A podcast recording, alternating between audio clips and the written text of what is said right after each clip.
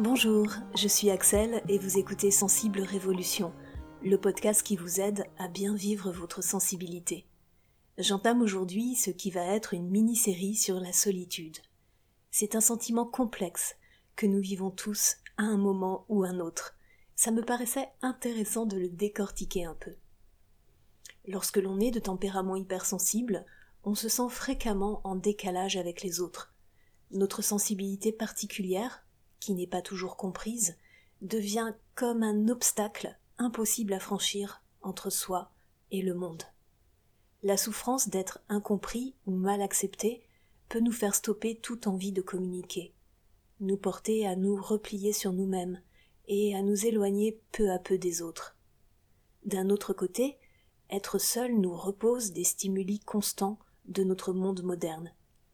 La solitude est alors comme un refuge qui nous permet de nous ressourcer, de ne plus être submergés par les émotions, les sensations. Elle nous autorise à profiter du calme et du silence qui deviennent si rares dans notre environnement. Alors, comment expliquer que la solitude soit parfois vue davantage comme un danger que comme une ressource? Y a-t-il des moyens de se sentir à la fois seul et serein? Comment faire pour que la solitude soit choisie et non subie? C'est ce dont on va parler dans ce podcast et les suivants. La solitude, tout comme la sensibilité, est un terme auquel on associe spontanément une connotation négative. Dans tous les domaines, on a besoin de normaliser les choses pour les mesurer. Les instituts de statistique et les sociologues ont déterminé que l'on doit fréquenter plusieurs réseaux de sociabilité. Famille, amis, voisins, collègues, camarades de classe ou personnes rencontrées en club ou association. Quelqu'un qui ne fréquente que les membres d'un seul de ces réseaux est considéré comme vulnérable. Pour autant, on peut être sans réseau et ne pas se sentir seul. Et que fait-on des situations de vie atypiques? Les personnes n'ayant pas de famille ou ne la fréquentant pas pour diverses raisons, les personnes expatriées dans un pays dont elles ne parlent pas la langue maternelle, les personnes ayant un handicap mental, physique ou une maladie invalidante qui leur empêche l'accès à une vie sociale ordinaire. Et que dire des personnes qui vivent dans la précarité, le dénuement, qui n'ont pas de logement?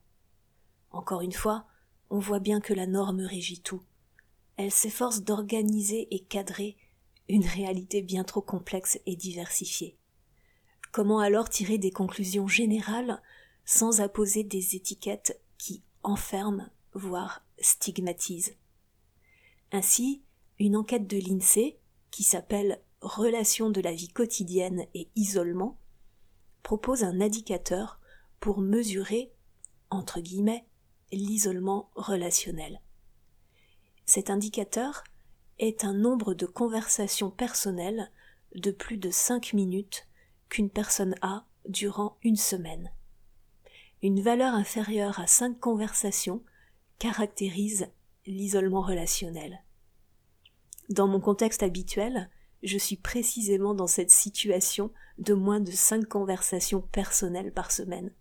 Et je ne pense pas être la seule personne hypersensible et introvertie qui travaillent à domicile à vivre ça. Pour autant, même si l'INSEE me catalogue comme une isolée relationnelle, je ne vis pas cette solitude comme une expérience négative.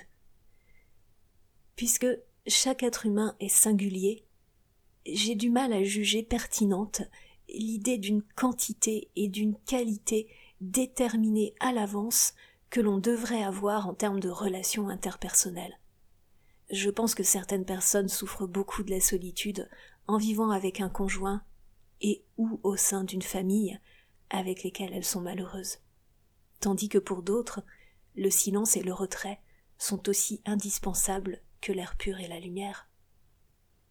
Et si la solitude était mesurée non avec des chiffres déterminés de manière que j'estime un peu aléatoire, mais selon des critères de qualité de vie, de bien-être physique et mental.